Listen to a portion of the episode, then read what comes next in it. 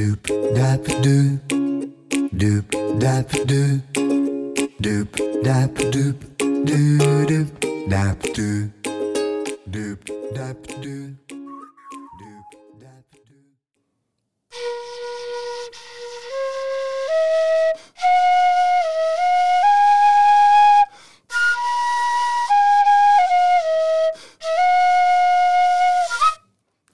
好，大家好，我们今天的主题呢，其实并不是雨夜花，但是待会我先留一个关子。这么美丽的笛声呢，它所为何来？而且跟今天的主题还有我们的今天的来宾是有关系的。我们今天来宾啊是五年级的郭建中，他是一位救人救命的急诊室医师。除此以外啊，他还有着领队导游、学校校长。还有啊，健身教练的多重身份哦，那是一个什么样的机缘哈？我们让一位急诊室的医生，在下半场的人生呢，斜杠了这么多不同的新身份。那这几个身份之间是否彼此有关联呢？还是说只是进入下半场以后哈，哎，比较发散的，比较随性的，呃，想要摆脱上半场啊一些人生中的束缚，想什么就学什么这样的结果呢？他作为一位哈每天都在为别人生命奋斗的医师，那他对人生的看法又是什么？我们今天来宾的故事哦非常精彩哦，让我们一起来听听雨夜花啊，不是不是雨夜花医师，是郭医师来分享他人生的故事。我们来欢迎郭医师，那我应该讲郭校长、郭教练跟郭导游吗？Anyway，欢迎郭建中郭医师。哎，三位好，各位听众朋友，大家好，我是郭建中。就我所知道呢，医生呢、啊，他其实是一个非常高压的工作。对，那更何况是急诊室的医生哈。那那你当时是为什么要选择成为一名医生呢？呃，当医生可以救人啊，这是一个很天很很特殊的天赋的一个一个一个权柄啊哈。是。那当然，在这个呃升学主义的这个。其次之下，哈，当医生也是一个自然的选择了，哈、嗯。那当时刚好就考上了嘛，就上就去念了这样。嗯。但是念着念着之后，其实并没有非常如意啊，因为你知道，当你是一个非常优秀的人，进入到一个更优秀的环境去的时候，你就会变得不那么优秀了。所以，所以事实上，据据说你的大名跟你念的高中有关，是吗？哦，对，我是建中的，但是我的建是健康的健。对对对，开玩笑的，都是很优秀就对了。那所以其实我我自己本身有留级一年。哦，真的，真的，真的，真的，那时候念那个生理学。生理学八个学分啊，嗯，哎呀，但是就是翘课被抓到，就扣分这样，就就就留级一年。但是呃，我进入临床之后啊，对于临床的工作就非常的喜欢，嗯，哦，因为念书不太会念，可是对人的这个事情啊，我就觉得很有趣啊，是，哎，所以在当实习生的时候，开始那时候曾经在当实习生的时候啊，哎，用这个高级心脏救命术啊，在病房里面救了一个人啊，哇。哇，那时候那个学长哦，他看的都很惊讶，嗯，因为那时候是好像是眼科的学长，在眼科病房，哦，我在想说，会不会学长会开始骂说，你是什么？你敢用这样去救人呢？还在我们眼科撒野？但是。你就做了，对，因为他还没赶到嘛，我就先把人救起来了。是是是，所以那时候就觉得说，这个急诊这个工作啊是非常有成就感的，快很准，在第一时间哦，你可以决定别人的命运，那可以扮演别人的一个天使。嗯哼，所以你一直以来都在急诊室里面。对，我一直都在急诊，我在台北荣总训练，那我也呃去过花莲慈济、台安医院，那呃很多医院跑来跑去了哈，但、嗯、但是总是在急诊这个行业里面打转。嗯、那我本身对急诊来讲，我还是很喜欢的，嗯、只是看着许多这个学长啊，一个一个倒下去在工作职场上，嗯、所以自己在步入中年的时候啊，也开始在思考自己的人生变化。嗯哼，那我们知道急诊急诊嘛，其实来的都不是简单的事情。那来的可能大到这种呃车车祸很严重的状态，也有可能据说是夫妻吵架，然后以为对方有问题，也要去做些处理。所以人家说急诊室里面看的就是人生的百百态啊，真的人生百态，从很严重到很轻微，到人性的险恶，嗯，其实都看得很出来。那你刚才也提到说，其实呃，您会有这个过了一段过程之后，从这么多的热爱。也开始怀疑到所谓自己的人生了，一直都在救别人，谁来救急诊室的医生？对啊，这么多高压的工作等等，就是是哪些事件会引发你说有这样的感叹呢？呃，其实我自己，你知道，人到中年啊，总是会亮起一些红灯啊。嗯，像我自己本身有高血压，有肥胖，然后也有这个痛风，嗯，更更严重还有僵直性脊椎炎，嗯，所以经常是半夜会痛醒的，是背背部这样。所以其实我在当呃住院医师的时候，经常都是自己主动去值夜班啊。嗯，哦，因为反正晚上也睡不着觉嘛，就干脆值班起来帮忙别人。嗯，那在我在这个步入中年的时候啊，那有一天早上醒来，突然就顿悟啊，嗯，就救了那么多人的命啊。哦，也该是时候救救自己的命的时候了。尤其是看到许多的学长一个一个倒下去的时候，我觉得我的人生好像不应该就就只有这条路啊。嗯哼，也许还可以试试看不同的方向。那我们知道，医师嘛，其实在社会上，在台湾的社会第一地位是。第二个就是说，其实收入应该也有一定的水准，不敢说一定是非常非常高，跟高科技来比大概有点落差，但是它也算是金字塔顶端的嘛。那也有社会的地位，也有好的待遇。但是因为思考到说，包含看到你的同才或者学长都在工作场上倒下去了，然后你开始有了一种重新思考人生这件事情。那到底是工作让你疲惫了，还是发觉说人的价值？作为一个医生，当我在救别人救了这么多之后，谁来救我？这种人生价值的困扰，是哪个事情让你在中年的阶段有了这样的这种所谓倦勤的疑惑？其实除了身体之外，哈，这个是大家很很常见的一个问题之外，我觉得工作环境也是一个问题。因为在健保的这个工作环境之下，哈，急诊说实在有很多时候是被滥用了。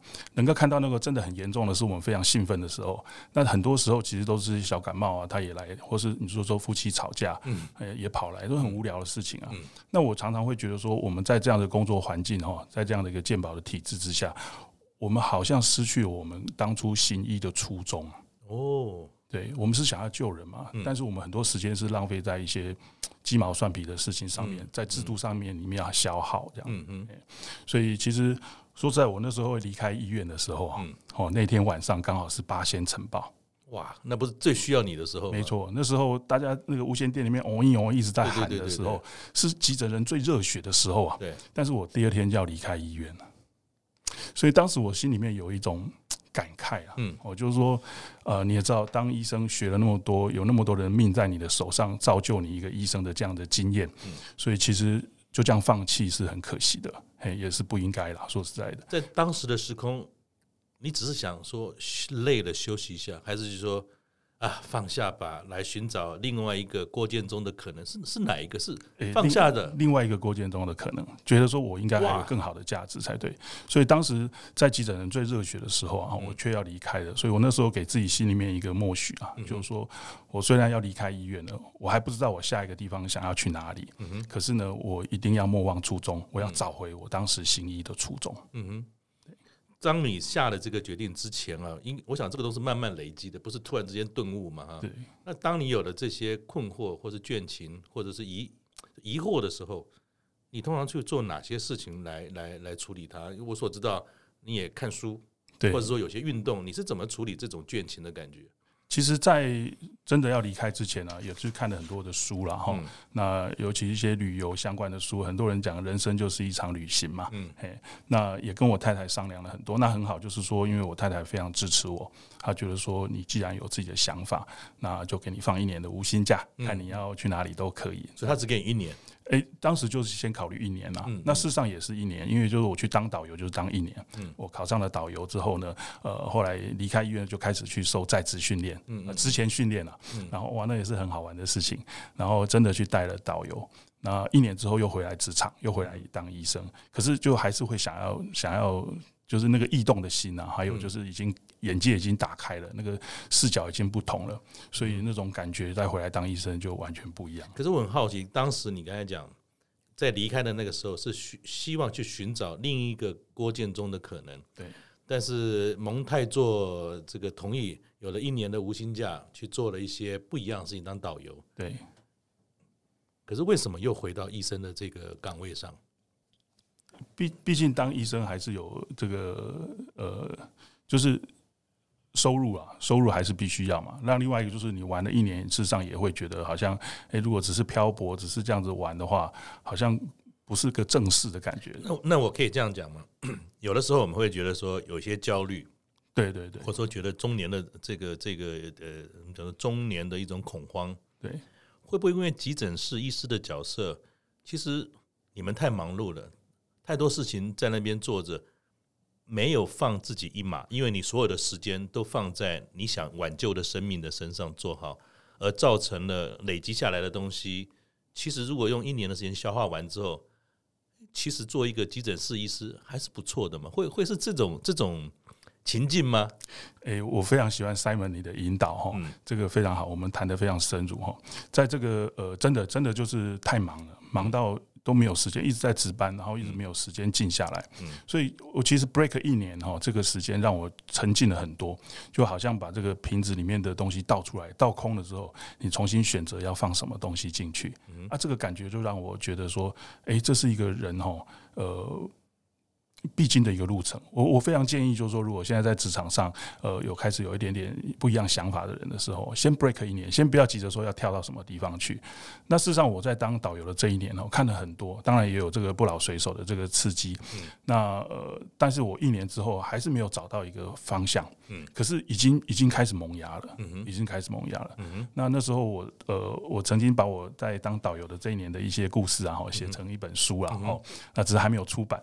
那当时啊，这个出版社的编辑有跟我说，他说郭医师，你这本书写得很好，嗯哼，可是好像还没写完，嗯哼。好像还有一些故事还在发展，嗯哼，你要不要等几年哈？等你的故事再再闷烧一下，不要太早掀锅是吗？对对对对啊！所以后来我我也很感谢这个编辑哈，给我这样的一个反思。嗯，那后来我在当导游的那那一年，然后有遇到我岳父，我岳父就是坐轮椅的事情嘛。嗯，那所以后来我回到医院之后，又开始就想说，我是不是应该要去做一些呃进修这样子？嗯，所以后来我有出国。我们全家又去去美去美国，哎，去加拿大一年，然后在那一年的时候，我就学运动，嗯学运动就是把我岳父呃从轮椅上带起来这样的一个经验，然后我就觉得运动就是良药啊，所以真的出去学了运动回来之后，那你第一次的这种怎么讲，人生要有一个小小的休息或者暂停键 break，那为什么又想到说去当导游呢？那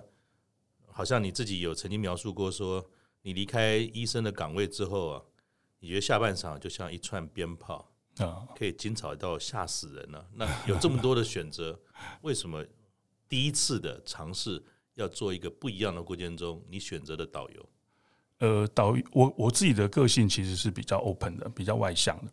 那导游这件事情可以跟很多人接触，那也是对我来讲也是一个比较陌生的领域啊。那把自己放到一个比较陌生的领域里面去的时候，也可以接触到很多的不一样的人生。我刚刚也讲过，就是导游这个行，从上至天文，下至地理，通通都有嘛。所以等于是打开了一个百科全书，让我去看一看有哪些方向是我喜欢的。那有一天，如果说我不确定有没有哈，就是有没有客人或者你的同伴或者是是老板问你说，你不是医生吗？那你来做导游干嘛？有没有好奇的人问你这个无聊的问题？你的回答是什么？呃，有一次啊，有一次我在呃，就是回来当医生了之后哈，嗯、然后有遇到一个病人，嗯，他就是过度换气症候群，跟他太太。闹离婚嘛，然后要赡养费的争执不下，这样就跟他的小舅舅就跟他太太的哥哥就打起来了，这样。啊，打起来之后就来医院要诊断书嘛，哦，这个验伤这样，啊，这个老兄他就没有什么伤啊，哦，我就说很抱歉啊，这个外表没有什么伤哈，我知道你心里有受伤，但是我没办法开诊断书给你这样，啊，结果呢他就回去了，回去之后半个小时就跑来了，嗯，爸跪在地上啊，趴在地上喘呐，嗯，哇，那很紧张啊，赶快就把他放到床上去检。查。X 光、心电图、抽血都做完了，嗯，哦，哎，都没事啊，嗯，他就过过度换气症候群了，嗯，哦，那我们就就开始想说要怎么样来帮助他，嗯，一般的医生啊，大概就是打个镇静剂，嗯，哦，让他不要喘啊，不要紧张，不要焦虑，就是治疗症状，但不治疗原因，对对啊，他就好了嘛，他就会好，嗯，那比较调皮一点的医生呢，就可能给他打个点滴哈，然后点滴滴完了之后呢，他的膀胱就胀了，嗯，就自然会下床尿尿了，哦，那当时我是导游。就是还还在当导游的时候，啊，就跟他讲说，我就想说，我要用不一样的方法来来来处理这个处理这个 case。那我就跟他讲，他躺在床上，就是眼睛闭着这样，然后就就也不能讲装死啊，因为那个情境下他就是不想睁开眼睛嘛。嗯嗯。那我就跟他讲，我说，哎，我说老兄，你你很幸运哦，你今天来急诊遇到我，嗯，哎，我去当导游哈，这个回来兼差，哎，你今天非常幸运的遇到我这样，哎，他就说。什么？你去当导游？嗯，怎么可能？那是我梦寐以求的工作，可以一边玩又可以赚钱这样的。嗯，哎呀，我说对啊，我去当导游这样。他说不对，怎么可能？你当医生怎么可能会去当导游？因为薪水差那么多。他开始怀疑你是不是真的医生？对，我就跟他讲，我说先生，这个你只要放下，嗯，放下你就可以得到自由。嗯，他那时候不是跟他太太在闹离婚的赡养费的事情嘛？他突然就顿悟了，你知道吗？然后他就说，嗯。就爬起来，你知道吗？然后就把点滴拔掉，就回家了。嗯，就走出去大门这样。嗯，哇，我们护士小姐在旁边看着，哇，吓一跳，你知道吗？她说：“哎，先生，先生，等一下，你那个挂号费还没缴。”所以应该这样讲：如果你没有导游这段经历，或许你在处理这个案例的时候，纯粹从医学跟科学的观点去处理，不一定效果会更好，就多了一点人味啊。这是很重要的吗？对你来讲，我觉得很重要，因为有些现在的医疗哦，都是照本宣科嘛，反正就是该怎么处理就 routine 的 routine 的做嘛。嗯、尤其现在防卫性的医疗很严重啊，嗯、哼很多病人进来明明就是一个小问题，什么东什么检查都做了，电脑断层也做了，嗯、哦，当然我们临床上的确是会有遇到一些这个不可预料的一些陷阱啊，嗯、所以当医生都非常非常的害怕，所以什么都做。嗯、但是我们也知道，就以前当学生的时候，很多的。那个很有经验的老师啊，我光是用手摸一摸，用诊断就答案就出来了，根本不用做那么多检查。嗯，那所以这个这个让我感觉就是说，人的味道哈，嗯还是很重要。你多问他两句话，也许答案就找出来了。嗯哼，对，不一定说一定要靠机器检查这样。所以这是不是也是您本身的一种本性或者是天性？好奇这两个字，还有人这件事情，对你来讲，在在做医生也好，或是。寻找下一个过程中，或者你现在已经做的事情是很重要的吗？好奇加人，诶，我觉得就是对人的一个关怀了。嗯、你要有时间去对他关怀，对他好奇。好奇不是说好奇他，诶，这个那个，而是有一点关心他，嗯、那想要帮他这种感觉。我自己后来这样子绕了一圈之后，当导游又当这个这个教练，健身教练之后，嗯、我自己有一个感觉了。嗯、哼我当时一直在找找回我的初衷。嗯、哼那我发现就是说，这个助人啊。就是当医生的一个初衷。那你健身教练这件事情又是怎么演变的？因为第一个我们讲说暂停键是跟导游有关嘛。那接下来健身教练这件事又是一个什么样的机缘或时空促成你做的这件事？就是我看到不老水手那么多都很活跃嘛。那怎么能够那么活跃啊？就是有在练身体，所以你也有参加过不老水手这样的一个活动吗？有有有有，刚开始我也是被骗去的，哦、他就说你是急诊医师嘛，那既然可以的话，就来参加我们的活动。随队，随队医生，对对对，因为我们这边年纪都有了。对对对，我第一次去当随队医生的时候，我也我也不会划独木舟。哦，是啊。他说没关系，你就在渔船上面，我们有借护船，by 就好，你在借护船上 stand by。那当时我就想说，天哪，他们在下面划独木舟，我在船上面，啊，万一发生什么什么什么事情，我怎么可能？救得了他们嘛？所以后来就想说，我们毕竟我们急诊也做了很多了，知道说其实预防胜于治疗。是，所以我就在船上面吹绿岛小夜曲，他们就会放松、放慢步调，啊，就不会那么紧张。是，然后心情就比较愉快。你你从不老水手这个活动又看到什么了？就看到这个就是冒一点险哦，要扩大舒适圈。很多很多的人哦，就是不敢。怕害怕，怕死。你是讲年纪吗？还是讲整体而言，不一定是年纪，而是你的心胸要有冒险的可能。呃、欸，当然，年轻人这这个冒险这件事情，大家都很鼓励啊。可是你讲到老人、老年人要冒险这个事情，大家可能就不太赞同了。嗯、可是，在我看到不老水手的精神就是这样：冒一点险，扩大舒适圈。嗯、但是这个冒险哦，不是盲目的冒险，嗯、而是你要有所准备。嗯，哎，不是就是去去去去想到就去了。对，不是，而是你有经过非常严密的准备跟这个、嗯、这个练习，然后你才能够应付这样的状况。当然，你还是要有做那个，就是就是呃，万一。怎么样的话？有一次啊，我们就遇到那个，我们就问那个呃大哥啊，哈，就是说啊，万一你在海上走了怎么办？发生意外怎么办？嗯，他说好啊，那就是活到最后一刻都人生很精彩，就就是直接就送到海里面了，就就不用再过后面有的没有那些事的话。对啊，他就觉得说这样子的人生是是精彩的，活到最后一刻，我们都是希望这样。说实在的，没有人希望躺在床上八年十年的。那同样这个场景。你会在急诊室看到吗？会有人躺在那边，看起来快要挂，还跟你讲这么爽的话，这么有有有 feel，会会让一个急诊室的医生重新思考人生的话吗？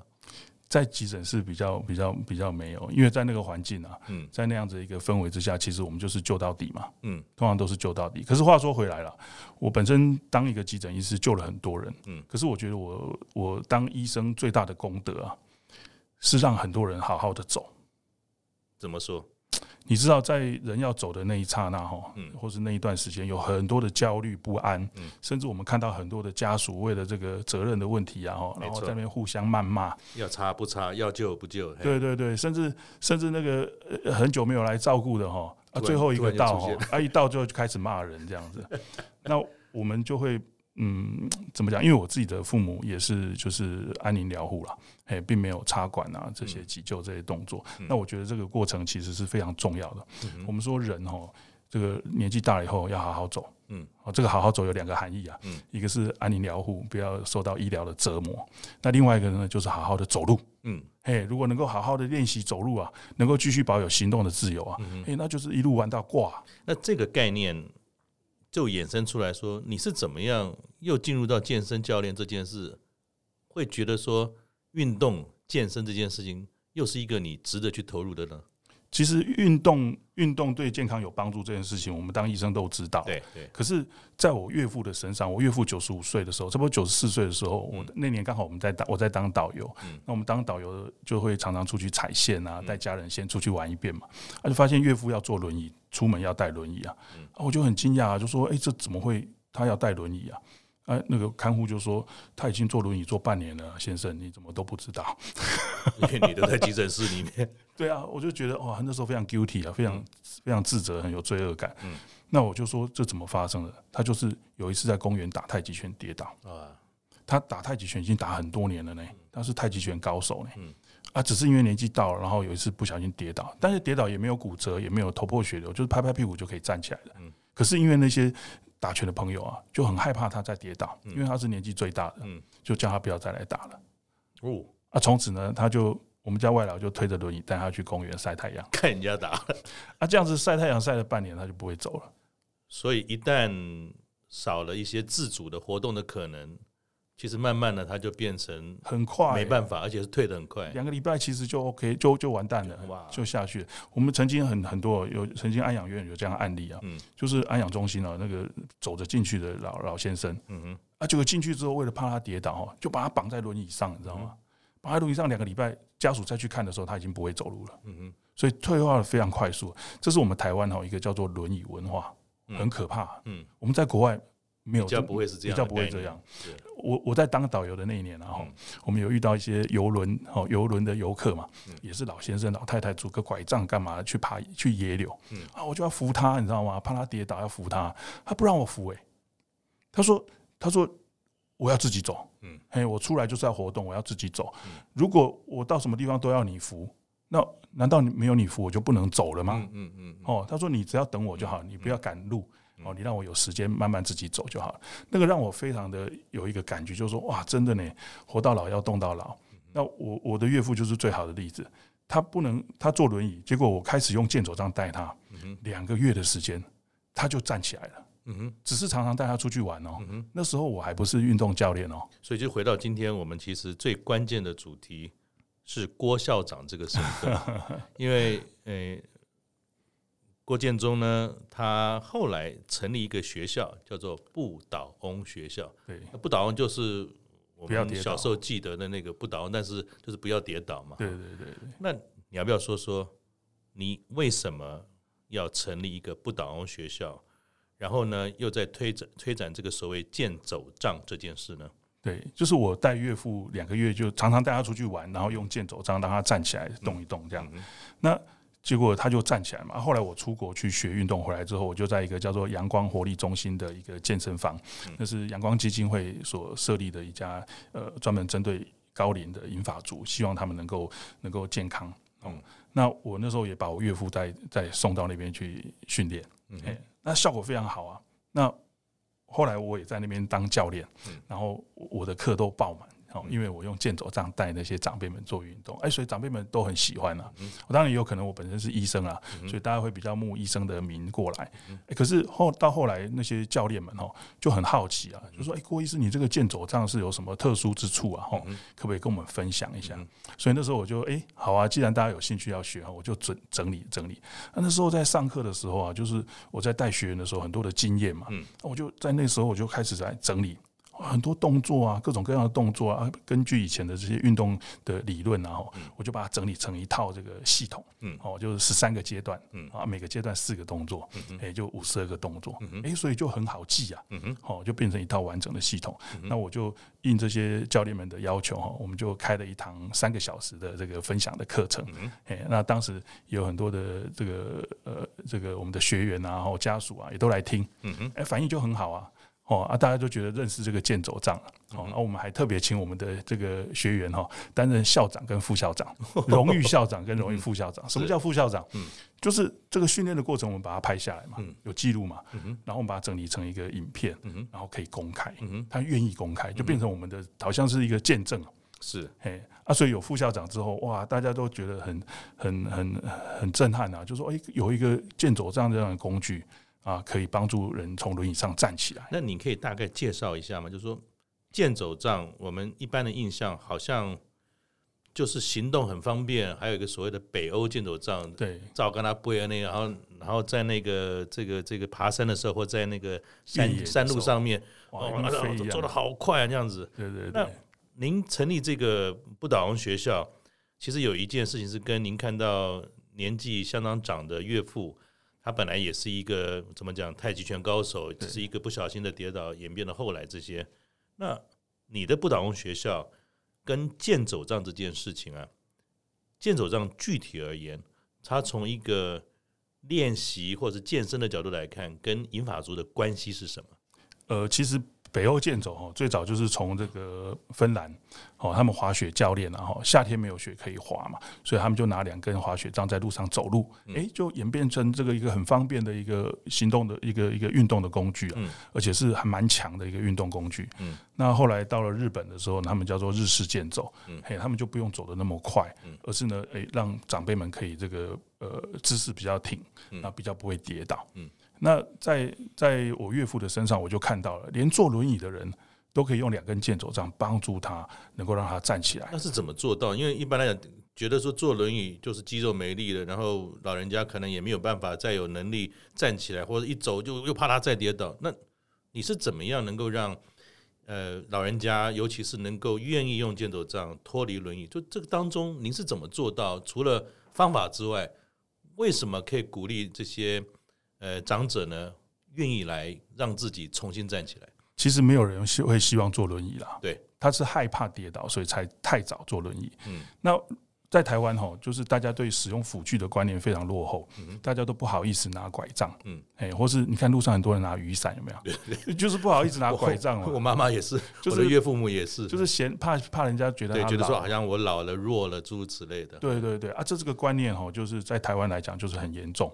那很多各位你在你在那个呃医院就看到嘛哈，你只要走进医院，只要走不稳的哈，那个自工立刻轮椅就推过来了。对对对，你赶快坐，你别你不要再撑了，哎。对对对对，就是所以大家印象就是啊，走不稳就是直接坐轮椅，嗯、那一坐轮椅下去就回不来了。嗯所以这件事情让我觉得是我们台湾的轮椅文化哈，就是我们台湾人很孝顺啊，但是孝顺的这个方法哈过度了，就反而反而害了他。嗯，哎，那你看我用健走杖哈帮助我岳父，他自己站不起来，嗯，可是你给他扶站起来了之后哈，他走路就摇摇晃晃嘛。嗯、可是如果你给他两根健走杖的时候，哎，他可以站得住。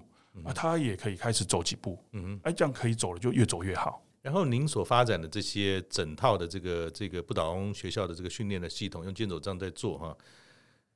除了健走杖就是走路之外，因为诶，我从这个郭医师今天带来的一些介绍，其实看得到，它其实有很多是属于静态的，只是健走杖不是只用来走路，在您的系统当中，它可以跟一些肌力的训练等等。是有关的吗？你可以大概介绍一下，就是您的这套系统当中，对于长者或对于用健走杖来作为一个远离轮椅或者从轮椅上站起来，它有哪些基本关键上对于呃身体上的保护或者是肌力的再训练，它是有帮助的。对，其实你想简单一点哈，就是我其实就是运动，嗯，就各种各样的徒手的运动，嗯，但是因为他怕跌倒嘛，嗯，所以你给他一个健走杖，给他支持之后，他就不怕跌倒啦。嗯他有有一个支持之后，他就可以做比较大幅度的动作啊，所以就是把一般的运动。徒手运动再加上健走杖两个结合在一起，就变成不倒翁健走杖运动。那跟所谓的北欧式健走就只是走路走得快一点，不一样。哦，虽然都是拿两根棍子在运动，好，那我们就可以把它稍微分开一下，就是说北欧健走就是体力比较好的，那日式健走就是怕跌倒的。诶，那更虚弱一点的长辈怎么帮让他愿意站起来呢？你给他两根棍子，用不倒翁健走杖运动这套系统，你就可以给他做各式各样的运动训练，包括在椅子上的，包括如何起立坐下的一些动作训练。嗯，包括他如何站起来之后做一些跨步的动作、重心转移的动作，甚至如何做深蹲。哇，嘿，深蹲你觉得老人家不可能，对不对？比如说老人家，我有时候都觉得好像嗯有点难。我们用健走杖，然后用一些 modify，就是用一些改变的方法，调整过的方法，调整过的方法之后，让他可以很安全的。曾经有一个长长辈哈，他女他女他的媳妇很孝顺啊，他他这个这个老太太她已经跌了好几次了。每次跌倒手就骨折，哦，手都变形了。最后一次跌倒是髋关节骨折，嗯、所以他坐轮椅已经坐了一年多了。嗯，他媳妇先来学学一学学一学之后回去教他的这个婆婆，结果他婆婆哇，就是脾气很大。我还记得哦，他进来我们教室的时候，推着轮椅进来啊，跟他媳妇说啊，不可能啊，我这轮椅都这几年光，那我可能够背起来，怎么可能还爬得起来？对啊，结果他进来之后啊，二十分钟，我教他一些方法，嗯，他就站起来了。哇！啊，第二天他就开始在家里面的那个阳台自己练习，就开始站起来走了，就开始在练习了。一个礼拜之后就到公园去了。嗯哼，哎，所以这个问题在哪里？就是克服他的心魔。他因为跌了太多次了，很害怕。那我们给他一些不怕跌倒的环境，不怕跌倒的安全的方法，教他。哎，他这些动作他会了，你知道吗？你你知道他很开心哦，就是我教他屁股碰墙蹲这个动作，健走杖拿在前面，然后靠着墙，屁股去碰墙，哎，再站起来，屁股再去碰墙，再站起来。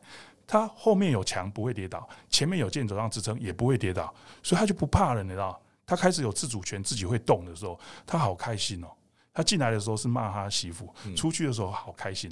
然后那个他的看护啊，哇，就每天传他的那个运动的影片给我看，还唱歌给我听，这样哇，好棒！好，那我刚才一开始哈，大家应该有听到说，怎么有这个美妙的雨夜花的笛声？其实大家你相信吗？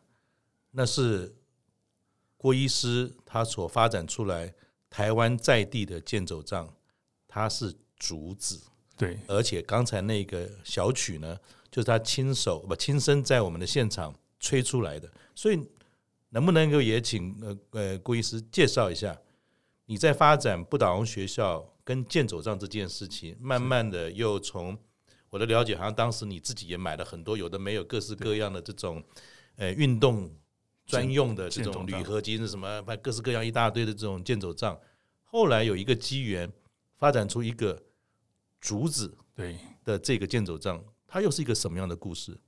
刚开始我在推剑走杖的时候，这个工欲善其事，必先利其器嘛。嗯，那。去上课的时候，学员都没有剑走杖啊，所以我就要准备了一大堆剑走杖给他们。对，然后上完课就收回来嘛。嗯，所以上课上的很用力啊，他们也很开心啊。可是收回来就没有东西了，所以就冷掉了，你知道吗？哎，不然就是很有兴趣哦，然后就开始在问啊，要是买什么厂牌的，价钱多少？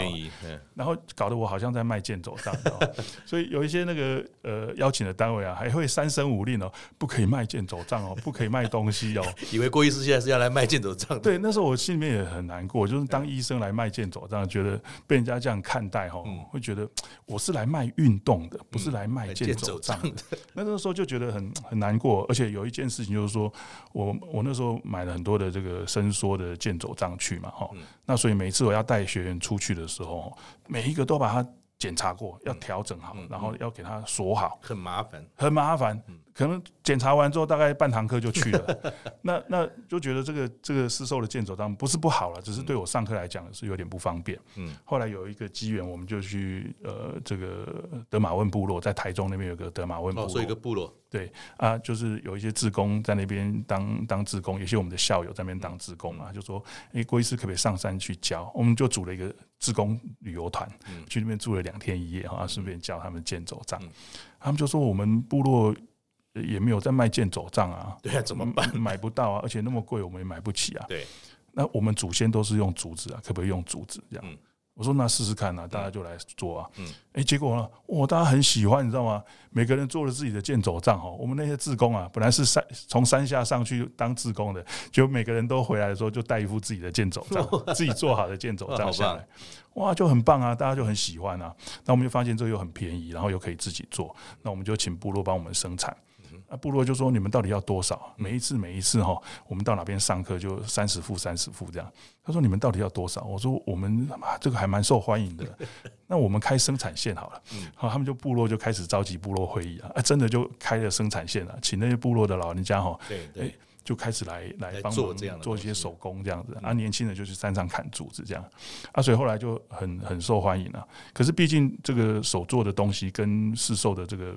成熟的剑走杖还是有一段落差，所以后来我们就一直不断的改良，一直不断的改良，也找到后来找到这个呃桃园的贵族协会，因为你知道我们这个竹杖是贵族，台湾的贵族是非常好的品质哦，非常好。日本的那个竹剑啊，剑道的那个竹剑啊，他们都特别指明要台湾的贵族，因为台湾。台风多，雨水多，山高嘛，所以风风风比较强，那个竹子韧性韧性很强。很强，所以所以我们就说这么好的东西，我们要好好来发展啊。那刚刚有讲到，就是很多长辈啊，他其实不好意思拿拐杖，因为觉得很丢脸。嗯，那我们就想说，我们要怎么样把这件事情哦，把它阳光化、运动化，哦哈，旅游化，让他觉得拿起来是一个时尚。彩。对，所以我们就把它做一些这个装饰。然后后来呢？诶，有一次机缘巧合，我们在山上学这个森林疗愈的这个课的时候，诶，就是做 DIY，自己做竹子竹杯啊，用用手摇钻钻，诶，结果。我就钻一钻之后，发现可以吹啊！哎，真的呢，我就钻几个洞啊，吹起来就是哆来咪发嗦，嗯嗯，就刚好，你知道吗？很奇怪，这个五音的音律哦，刚好就这样。然后我又我不相信，我又再随便钻一个，又是哆来咪发嗦。嗯，那后来我就觉得很有趣啊，我就真的去找一个师傅哈，专门做笛子的老师，嘿，啊，就跟他请教。你知道，老师随便来一个人怎么会教你，对不对？哈，因为。但是他听到说我们是为了要帮助长辈，长辈对，哇，他非常的认同，嗯，然后他就几乎是就是很多美感都告诉我这样，哇，一一改之后那个就不是随便钻洞了，钻洞之后再怎么修啊，他还给我一把这个修孔刀，嘿，哇，就变得很专业哦，是，哎，啊，我就后来越做越好，甚至还有不同调的，嗯，基调的底跟。低调的，这 大概大概老外也没想到，说全世界的剑走杖竟竟然有一种的品相的分类叫做音调。啊，拿着这个剑走杖之后啊，我们带长辈出去玩啊，哈，带好山好水的地方的时候，就来吹一首，大家就一起唱，嗯，雨夜花啦，绿岛小夜曲啊。你这样一讲，我那那幅画面好温馨哦。对啊，对啊，我们到那个八卦茶园啊，啊，就吹一首这个茶山情歌，嗯，哇，大家就唱这样。是那。我这样听你这样讲，如果把时间倒带到当时你的嗯第一次说一个呃郭建忠急诊室医师对于人生的怀疑的这件事，再看到你你在做这个竹制的这个健走健走杖哈，好像它里面有很多的东西是在这段时间累积出来的，比如说不同的身份、不同的专业，你看。部落里面，如果你没有去当导游，大概也不知道去哪里嘛，哈。对对对。那如果你没有从健身，从您岳父的这样的启发，大概你也没有机会发展到说帮助别人不一定要在医院。对，反而不在医院帮助别人健康，那才是个更厉害的事情。顺手就可以做的事情。这些有的没有的，这样组合起来，就是我们讲说斜杠也好，或者说不同的领域哈。对你现在再重新看你郭医师的这个身份。跟你未来想要做的事的时候，这些养分对你的意义是什么？我觉得当一个医生哦，其实是一个很很很就是很难得的一个权柄啊哦，因为很多人把他命交在你手上，你才有办法有这样子的一个一个一个经验嘛哈。所以我们在特别在处理这个，在面对这些比较年纪大、身体衰弱或是有一些多重疾病的老人家的时候，我们比较有信心。所以这些当医生的养分哦，是让我可以做这件事情的一个很雄厚的基础。嗯嗯，嘿，那我们知道运动就是良药这件事情呢，有一个叫做 Exercise is Medicine，一个国际的组织，它在推动这个运动及良药。它就是希望说医生啊也能够开运动处方，好给病人。然后呢，这个呃运动指导员呢能够带病人运动。嘿，那将大家一起来为这个病人的健康哦，用运动来做一个非药物治疗的方式来促进他们的健康。嗯、那但是我在阳光活力中心运动哈，在当教练的过程中，有一次听到我们的这个教练哦，他本身是职能治疗物物物理治疗师，他就跟我讲说，他说郭医师，我们教练哦其实很讨厌医生，为什么你知道？因为因为。我们好不容易鼓励病人，好的鼓励我们的学员运动哦，他已经养成运动的习惯了。但只要他去医生那边之后回来就骂我们，回来就怪我们把他操坏了。哎，我还想想，天哪，真的会这样哎？嗯，啊，我如果是医生，我会不会也是那个他们口中的坏医生这样的？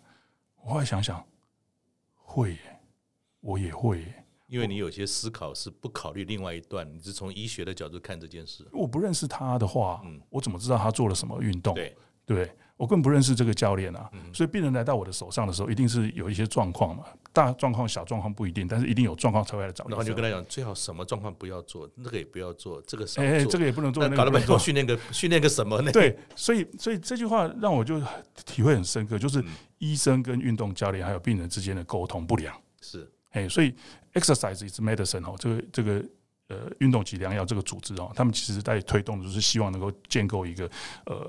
教练跟医生之间的一个沟通平台。嗯哼，哎，你看哦，医生想要开运动处方，可是他整间那么忙，哪有时间？当然了，很多医生他其实很希很很很愿意很希望做这件事情，可是他没有人力资源可以做这个事情啊。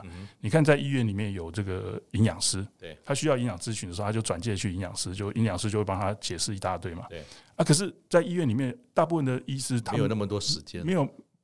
不是没有时间而已，他没有人可以推可以转介，接手没有接手，没有出口，对，没有人可以帮他。你说有啊，物理治疗师、职能治疗师啊，可是，在医院里面，大部分的物理治疗师、职能治疗师都在复健科的控制之下。一般像我们内科的医生啊，哈，根本碰不到，没办法 order 他们做这些事情啊，而且可能都是，诶，你在那边拉几分钟，电疗几下，完全没有自主。自己为自己做，都是叫 叫机器来做，就是被动的，就是被动的。为什么？因为在医疗的健保的给付之下，这个最快啊，这个赚钱最快啊。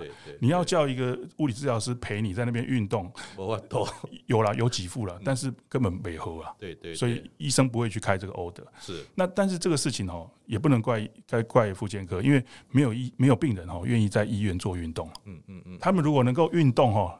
脚可以跑，他就不会进去，他就不会到医院，他就赶快溜溜出去了啦。所以运动这个运动促进这件事情要在社区做，是啊。可是医生又接触不到社区的运动教练，所以怎么样把这两个把它结合在一起？这件事情是我现在想要做的事情。是，然后同样我有看到您接您刚才的话哈，不是只有说需要去上课的人，其实要把这件事情做好。不倒翁学校呢有一个叫做健走杖运动指导员。对这样的一种培训课程，对，而且你还特别注明说欢迎啊，这个特别欢迎四十多岁以上的人士哈来参与，要不要介绍一下这个角色在做什么？好，呃，在我前几年哈，就是我在推健走杖运动，大概推了四五年了哈。那刚开始我们就所谓的呃运。呃，剑走杖指导员的培训课程，我们就到到处去上课啊，哪边邀请我我就去讲啊，其实就在散播这个种子啊。那我们三小时的课程就要给他一个指导员证书，我觉得有点心虚啊。嘿，那可是我们我们这样在推的时候，就发现有一些是本身就是专业的教练，或是专业的背景的治治疗师等等。诶，他学了这个剑走杖之后，用在他的职场上之后，哇，这个发挥了很大的功能啊。你看哦，有很多的这个据点哦。他们都有运动课程，对不对？嗯。可是他只要走不好哈，只要怕跌倒，全部叫他坐在椅子上运动。然后另另外一半就是没有意义。对啊，人家是走来参加你的课程，结果你叫人家坐在运椅子上运动，为了怕他跌倒，这就是轮椅文化。对。所以如果你给他一个健走杖，让他也可以站起来动。他有参与感，也可以运动到。他站着就是一种很好的运动啊，那再加上律动啊，所以我们就发现，就是说，诶，有一些专业的这些校友哦，诶，他慢慢在各地方也开始在推动这个健走杖运动了。那我们现在就发现，这个我我刚刚讲到说，我们要要来建构这个。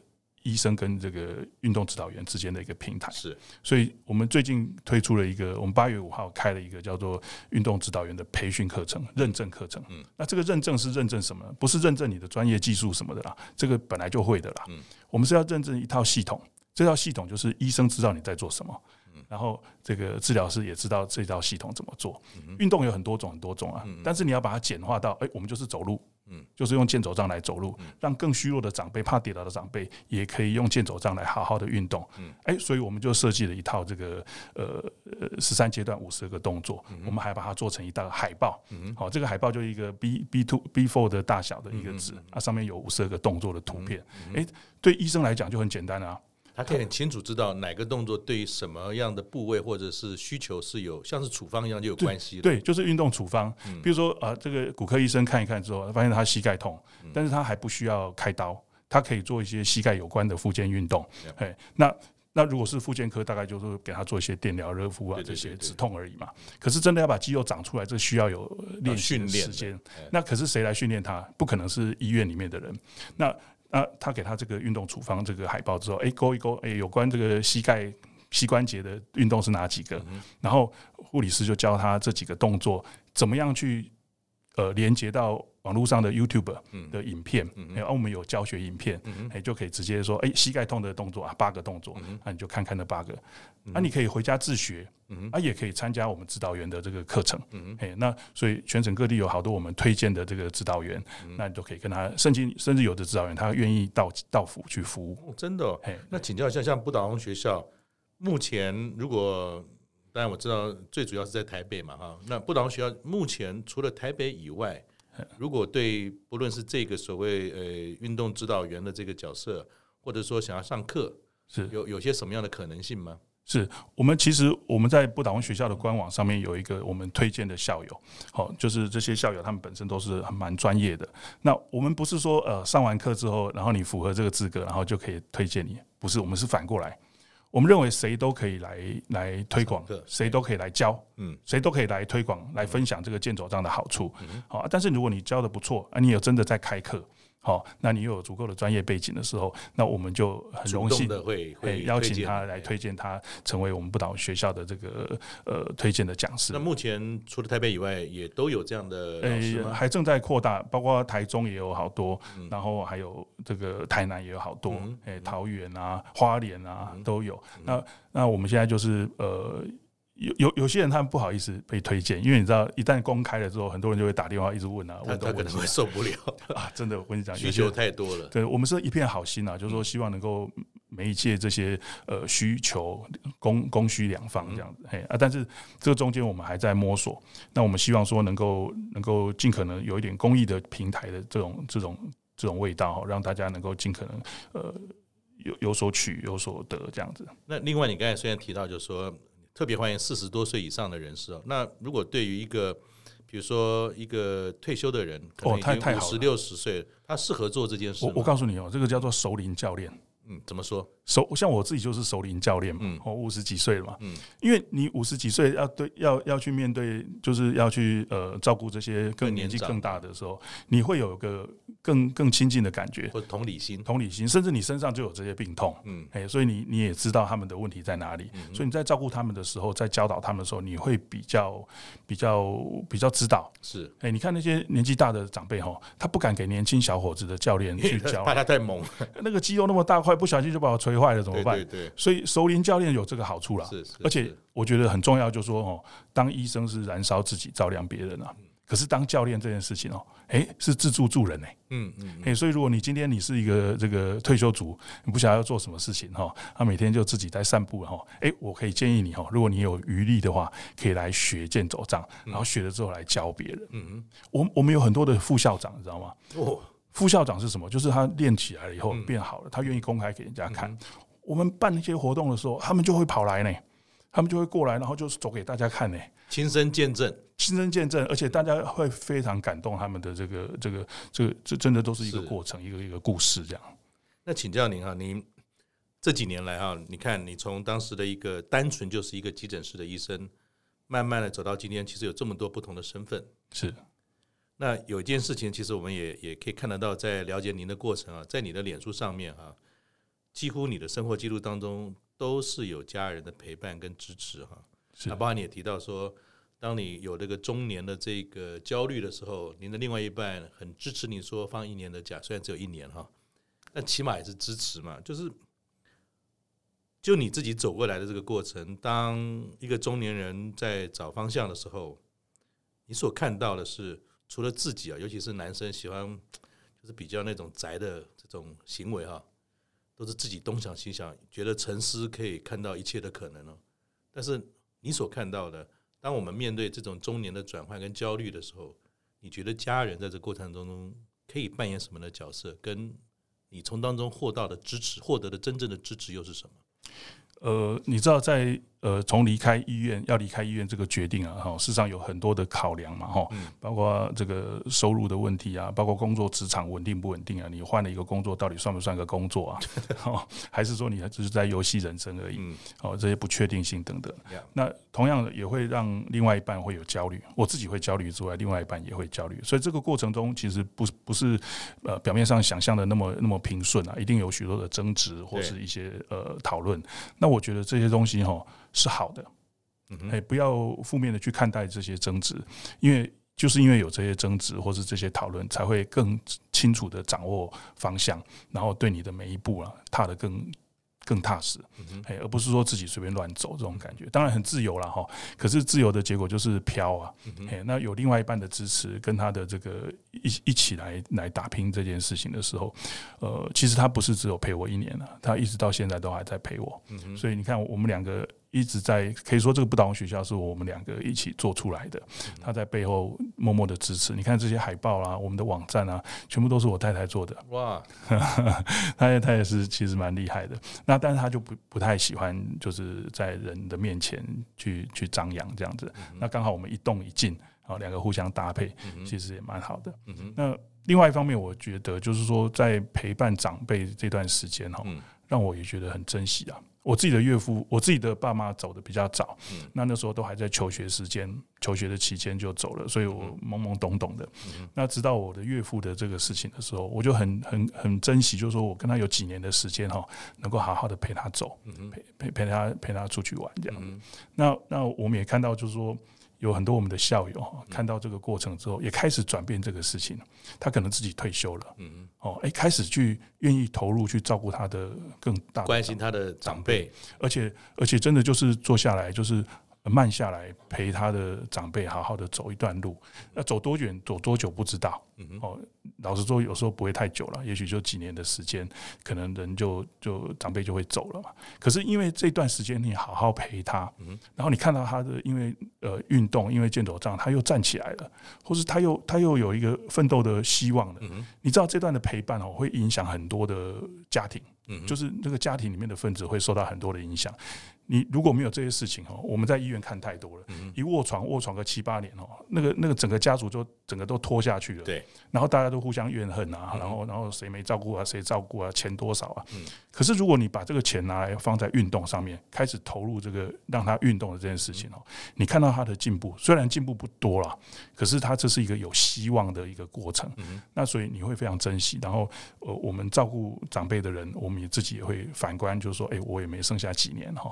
我要好好照顾自己的身体。嗯，郭医师讲的很棒哦。然后我们在你的脸书上也看到说，当年你在五十岁生日的时候，你在你的脸书上留下了这样的一个文字心情哈。你说五十而知天命，嗯，让自己健康，也让别人健康，很开心呢，找到自己的天命，这是从医以来最快乐的事。对，所以。